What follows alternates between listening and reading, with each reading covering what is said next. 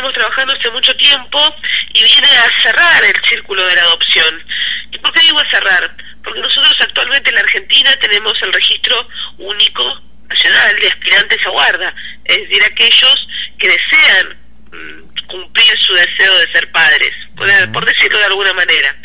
Pero era una concepción equivocada, porque nosotros centramos, lamentablemente, el derecho argentino centra su visión en aquellos que quieren satisfacer su deseo de ser padre, y no centramos la atención en los chicos, es decir, en que los chicos puedan de una vez por todas satisfacer eh, el derecho a tener una familia. Tal es así que en Argentina actualmente, con el registro actual, no sabemos la cantidad de chicos que están esperando eh, tener una familia. Lo desconocemos, sospechamos, gracias a entidades privadas como UNICEF, que hay aproximadamente 10.000 chicos esperando una familia.